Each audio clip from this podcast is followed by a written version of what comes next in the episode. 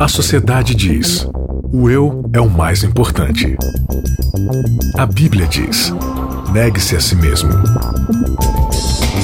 O mundo incentiva: siga seus desejos. Jesus convida: siga-me. A cultura diz: pense igual, seja igual, conforme-se. O cristianismo diz: não se conforme com os pensamentos deste século. Contra a cultura. O evangelho clama pelo diferente. Seja muito bem-vindo a mais um Contra a Cultura, nova temporada. Hoje abrindo aqui mais uma série especial, importantíssima para juntos estudarmos a palavra de Deus. Obrigada a vocês, Isaac Rezende já está mostrando aqui o nosso guia de estudo para esse, para essa temporada, para esse trimestre, né?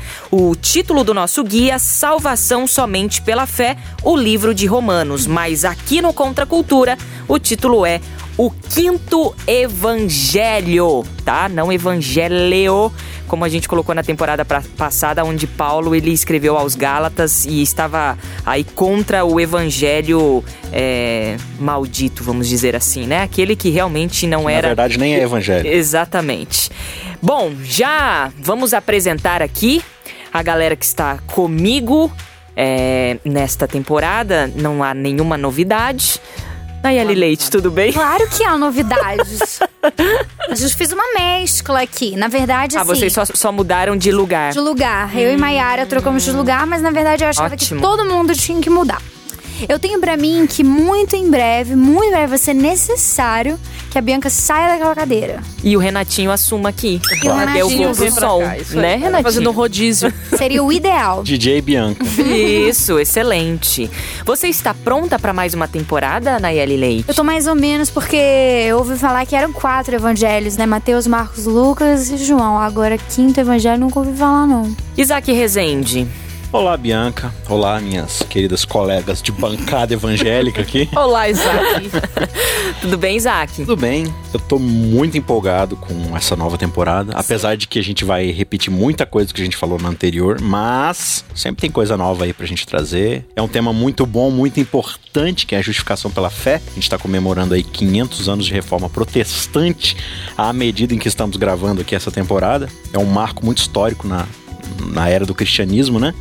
Então vamos ver, tem muita coisa legal aí pra gente discutir e estamos curiosos para saber que história é essa de Quinto Evangelho. Vamos aí. junto. Maiara Costa, tudo bem? Tudo bem, Bia. Graças a Deus. Pronta para mais uma temporada? Pronta para mais uma temporada. Gente, eu percebi que vocês estão aí todos de azul. Oh. oh. É azul é Até o Renan, o Renan está de azul. Eu aí, aí você percebe que tá na sua hora, ah. Bianca, de sair, porque Olha só, mas a minha calça é azul, tá bom? Eu tenho uhum. elementos aqui, tá? tá? A sua água é azul. Isso, a minha aguinha aqui é azul.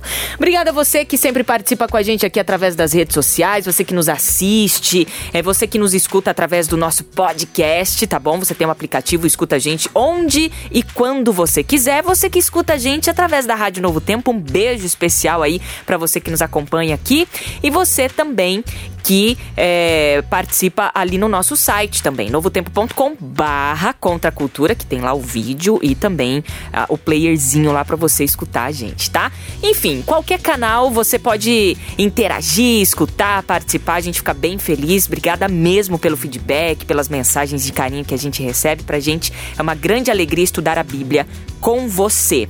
O quinto evangelho, tá? Essa é, é esse é o título da nossa série para essa temporada. E o nosso primeiro episódio, quem fala o título aqui pra gente? Roma é o que mesmo, Nelly? Roma é amor, só que é o contrário. Esse é o título, não sei por que essa vergonhinha aí, tá? Roma. Que vergonha, onde vergonha? Nayeli é vergonha ao contrário. Roma é amor, só que ao contrário. Roma é amor, só que ao contrário. Por que esse título, hein, gente? Paradoxal, inclusive, né? É um paradoxo palíndromo. ah, ok. ok. Puxa. Encerramos então mais um Contra a Cultura. Foi bom estar com vocês, né? É fim de carreira para nós, né? Olha, eu chutei esse título sem nada na cabeça. Foi só uma curiosidade aí, palíndromo. Pra quem não sabe, uma palavra que se você inverter ela e ler ela de trás pra frente, ela também é uma palavra, né? Então, você tem aí várias frases até que você consegue ver até a frase inteira e ela é uma frase ao contrário. Cite uma. Ai, meu Deus. Tem, tem uma que é, é, fui para. Peguei o ônibus, fui para Marrocos, tem um negócio assim, tem que É, procurar aham. alguma coisinha assim, né? Se você ler ao contrário, ela. né? Ok. Mas quando a gente. Mas aí a, a menina Maiara trouxe aí todo um significado oculto pra essa frase. Ela justificou Toda aí com, uma Subliminar, uma é, mensagem com a- com as subliminar. regras da semiótica da E comunicação. aí, Roma é amor, só que ao contrário, Mayara? Sim, porque conforme fomos estudando nos episódios a carta de Paulo a Roma, nós vamos perceber que por mais que fosse uma igreja muito amorosa, fossem pessoas muito amorosas, estavam tendo problemas de relacionamento e esses problemas de relacionamento, eles eram oriundos do problema de relacionamento com Deus. Então Paulo vai, uma das coisas que Paulo vai mostrar é que se eu quiser saber como anda o meu relacionamento com Deus, eu tenho que observar como eu me relaciono com as pessoas, porque vai ser um reflexo. Muito bem. Então, o título tá, tá realmente fazendo sentido, como Parece sempre. bobinho, mas não Sim, é. Parece Ele é profundo. bobinho, mas não é. Profundo, profundo. E aí, a gente vai, nesta temporada, vocês já disseram, o título do nosso guia de estudo aqui tá falando que vamos estudar o livro de Romanos, mas o que é que, basicamente, nós vamos discutir ao longo desses três episódios aqui desta temporada, o quinto evangelho, hein? Antes de falar isso, só corrigindo, não é um palíndromo, tá? Eu falei besteira. É? Antes que alguém critique a gente aí. Uma professora de português te é, critique? não, e já aconteceu, não? Teve umas temporadas atrás aí que eu falei que tubarão era mamífero, quase fui crucificado, né? Confundi com golfinho. Desculpa se eu não sou biólogo marinho, tá? Mas, não, palíndromo é uma palavra que se você ler ao contrário é a mesma palavra. É, tanto faz você ler de trás pra frente ou de frente pra trás. Nesse caso aqui que você inverte e vira uma outra palavra, eu não faço ideia do que seja. Mas você, professor de português que está nos ouvindo, Comenta você aí. pode comentar e, e- e fazer com que a gente avance aí na nossa língua É portuguesa. verdade, é Enfim. verdade. Mas, voltando aqui para a nossa temática, que é Temática importante. central, geral. Daí quase teve um impacto ali agora. Tá viva, né? Nayeli tá chateada com, com- Como é que é o nome do negócio lá? Um Palíndromo? palíndromo. Palíndromo. Então tá, Ela, ela esquece. tá pálida líndromo. né? Esquece. E Romanos? E Romanos, então. Sabe que Romanos é uma das cartas e talvez um dos livros mais importantes da Bíblia. Tanto é que de todas as epístolas, não só de Paulo, mas de Tiago, de João e todos os outros, ela foi escolhida para vir primeiro na ordem cronológica, né? Na ordem cronológica não, né? Na ordem de, do cânon aqui, né?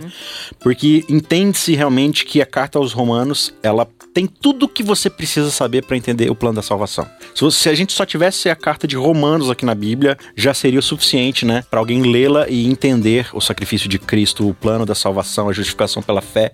É claro que todos os outros eles vão incorporar essa sistematização de Paulo. Então, aqui Paulo ele vai fazer uma exposição do que é o evangelho de uma forma mais sistemática, né? Então, se lá em Mateus, Marcos, Lucas e João você tem uma exposição biográfica do evangelho, que é o próprio evangelho encarnado, né? É Cristo ali nascendo, morrendo, mostrando ali de onde ele veio, a sua linhagem, o seu ministério, todo o exemplo, os seus sermões, aquilo que ele ensinou pra gente e por fim o exemplo máximo do amor de Deus, que é a sua morte. Aqui Paulo vai pegar essa história, vai juntar com tudo aquilo que tinha no Antigo Testamento, mostrando ali e chegando até o Cristo e quais são as implicações disso como o evangelho a partir do momento em que eu aceito o nome de Cristo. Por isso aqui o livro de Romanos a gente pode dizer, e vários teólogos dizem isso, que é o evangelho segundo Paulo. Então, no nosso caso aqui, é o quinto evangelho. Maior, maior tratado teológico que nós temos na Bíblia sobre justificação pela fé. No entanto, que ele vai gastar 11 capítulos para falar de forma doutrinária e sistemática do assunto. Tipo, ele não facilita muito as Não. coisas, não. E ele só deixa os quatro últimos, né, os três, quatro últimos capítulos da carta para falar sobre ética, sobre o que isso produz na vida. Então ele vai ser bem exaustivo mesmo. Então para quem tá reclamando, tá achando ruim de novo esse assunto, de novo. Nayeli Leite, você que hoje pela manhã me procurou na minha mesa Ai, e ai. começou a ler alguns capítulos e, e falou assim: gente, mas Romanos vai ser muito legal. E aí, o que, que você tá esperando pra essa temporada? Paulo tá doidão. é que, O apóstolo ficou maluco! gente, é que conforme você vai lendo assim, você vai vendo umas coisas que ele fala, ele tá meio que dando uma sacudida várias vezes, né? Ó, amigo, você aí que acha que você é grande coisa por causa disso, disso, deixa eu falar, você não é não. Desça do grão de arroz, Pode desça. voltar aqui que você tá perdidão. Eu espero muita, muita polêmica. é uma temporada cheia de polêmicas que eu vou trazer pra você. Traga as polêmicas. A você, né? Tipo, Paulo não, é a Nayeli mesmo. Eu, eu venho trazer através da parte do de Paulo. Senhor. Você não Todos pode falar vocês nada santos do aqui. Conta Cultura. Muito Graça e bem. Olha só, você já separe aí a sua Bíblia, tá bom? Porque aqui a gente é, vai pro texto bíblico e você pode acompanhar aí. Então, Romanos capítulo 1. A gente vai expor aqui os primeiros versos, é isso? Do, do 1 ao, Ao que? 6? oito ou sete. Sete. Então vamos lá. Saudações de Paulo, né? A, a- a carta aí dele é, aos Romanos. Eu, Paulo, servo de Cristo, Cristo Jesus, chamado para ser apóstolo e enviado para anunciar as boas novas de Deus, escrevo esta carta.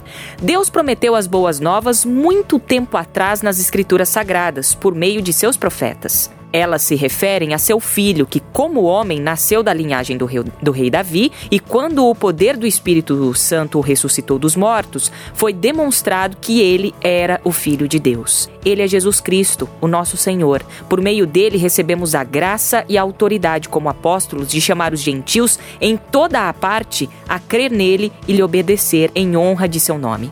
E vocês estão entre esses gentios chamados para pertencer a Jesus Cristo.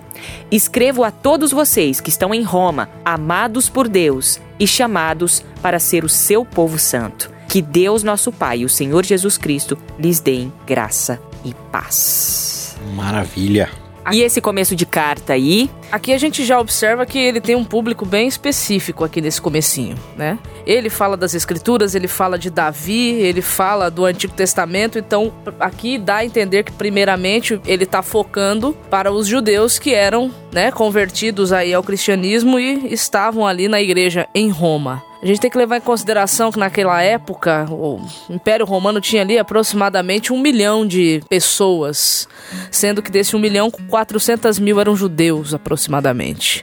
Então o público dele inicial aqui, ele já começa dizendo que ele é um apóstolo, né, que ele realmente foi separado para ser apóstolo e que ele foi trazido por Deus ali, né, para ser apóstolo, para levar, pregar, mostrar aquilo que o Antigo Testamento falava com relação ao Messias e que se cumpriu em Jesus Cristo. parecido com o que ele fez aos Gálatas, né? Falando do apostolado dele e tal, que ele tinha crédito e tudo, né? Inclusive, Bianca, foi bom você ter falado isso daí, por quê? Qual que é a intenção aqui é, de Paulo ao escrever a carta para a igreja de Roma? É, o que estava acontecendo, isso ficou muito claro lá quando a gente estudou a carta aos Gálatas, né? Paulo ele ia pregando e plantando as igrejas, e onde ele passava, ele deixava lá aquela igreja plantada, doutrinava aquela igreja e partia para plantar outra. Tinha aí um ministério da iniquidade, que eram os judaizantes, que iam seguindo o rastro de Paulo. Onde Paulo ia, Paulo saía de lá, os caras iam logo depois e começavam a detonar o ministério de Paulo. Não, porque Paulo, Paulo ele não é um dos apóstolos originais. Paulo, ele, esse evangelho de Paulo é muito é uma graça barata, as- todas essas papagaiadas que a gente fala na igreja até hoje, né? Não, é o evangelho salva, mas é, você conhece esse discursinho falacioso aí. E aí, Paulo ele escreve a carta lá para os Gálatas, né, exortando para eles aquilo que a gente já estudou aí durante 14 episódios. E notando essa dificuldade que, que ele teve com a igreja da Gala- das igrejas da Galácia, ele já antecipa que ele vai ter esse mesmo problema com as igrejas de Roma. Bom, deixa eu Ele me armar assim, aqui com a cartinha. Antes que aconteça, antes que isso aconteça, eu já vou me adiantar aqui, já vou dar meus pulos e já vou mandar a carta pra lá. Tanto que ele vai tratar basicamente as mesmas coisas que ele trata lá em Gálatas. Só que aqui ele já vai fazer de uma forma bem mais sistemática. o, o assunto já é né? mais profundo que lá. ele, ele tem tempo para se preparar, ele vai, né? Realmente ser minucioso no que ele tá falando, e aí ele prepara esse tratado teológico para falar: ó, de uma vez por todas, deixa eu explicar para vocês o que é o evangelho, para vocês já ficarem vacinados, né? Então, independente dos, dos problemas que a igreja de Roma tinha aqui, a gente vai ver isso um pouco mais para frente, mas Paulo já antecipa esse grande problema. Por isso que você tá falando aqui, né? Esse início dele de novo é, tem essas mesmas características, ele já tá reafirmando o ministério dele, o chamado profético, e deixando claro qual é a mensagem e o que que ele vai tratar a partir de agora. Eu vou pregar Cristo, esse Cristo que é o Filho de Deus, que morreu, como diz as Escrituras Sagradas. Então todo o meu evangelho vai ser baseado nele. É, vale ressaltar também que ele não conhecia a igreja de Roma pessoalmente. Sim. Isso mostra que ele não é um fundador daquela igreja. Isso a gente encontra aqui no verso 11 do capítulo 1. Ele tem vontade, ele tem desejo de ir vê-los por dois motivos, pelo menos, né? Porque já conhecia a respeito deles provavelmente de ouvir falar de outras pessoas, como a igreja romana ela era bondosa, como a igreja romana ela era em si, e também porque ele tinha um desejo muito forte de ir para Espanha pregar. Então ele foi com o objetivo de pedir orações para a igreja, ele escreve a carta com esse propósito, pedir orações, intercedendo por ele, pelo ministério apostólico dele, e também levando para a igreja de Roma ajuda financeira, porque a igreja passou por, por dificuldades lá, então ele coletou algumas ofertas no lugar que ele estava antes, para poder levar para Roma ajudar aqueles irmãos e esses irmãos também poderem indicá-lo para ele ir à Espanha pregar o evangelho. Eu acho bem legal a galera que tá ouvindo a gente. É o primeiro episódio aqui da nossa temporada. Serão 13 episódios pra gente estudar Romanos.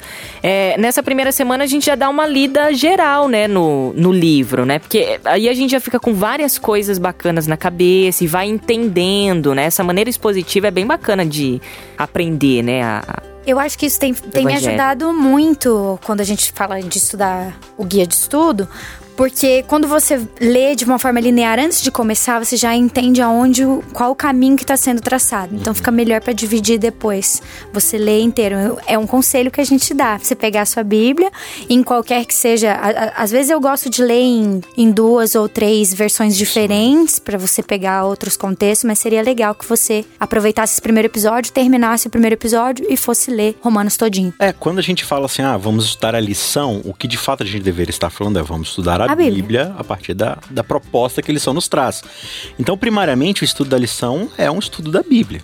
Então não adianta nada você estudar sobre o estudo da, da Bíblia. Você tem que estudar a Bíblia. Então vá até a Bíblia, leia com calma ali os textos que ele está te propondo. Tipo assim, se ele, ele fala aqui, né, no, no- no primeiro, no, sei lá, domingo, é, em Romanos 16, 1 e 2, Paulo fala blá blá blá blá. Meu, vai lá em Romanos 16, lê um pouquinho antes, assim, volta um pouco, vê qual é o contexto ali, continua no texto, tenta ver qual é o escopo geral do que ele tá falando ali. E claro, gente, o, o autor da lição, ele não é inspirado, tá? Então ele, ele vai dar a perspectiva que ele tem e as coisas que ele, né, que lhe chamou a atenção quando ele estava estudando. Então busca a sua própria perspectiva, ore a Deus aí pedindo o Espírito Santo para te conduzir. Às vezes algumas coisas você não vai concordar, não tem problema nenhum, e o autor também não vai fazer questão nenhuma disso. A questão é a gente ir até a, ir até a Bíblia e tentar entender o que, que a Bíblia está nos dizendo. Então ela é a fonte inicial e final do nosso estudo, né?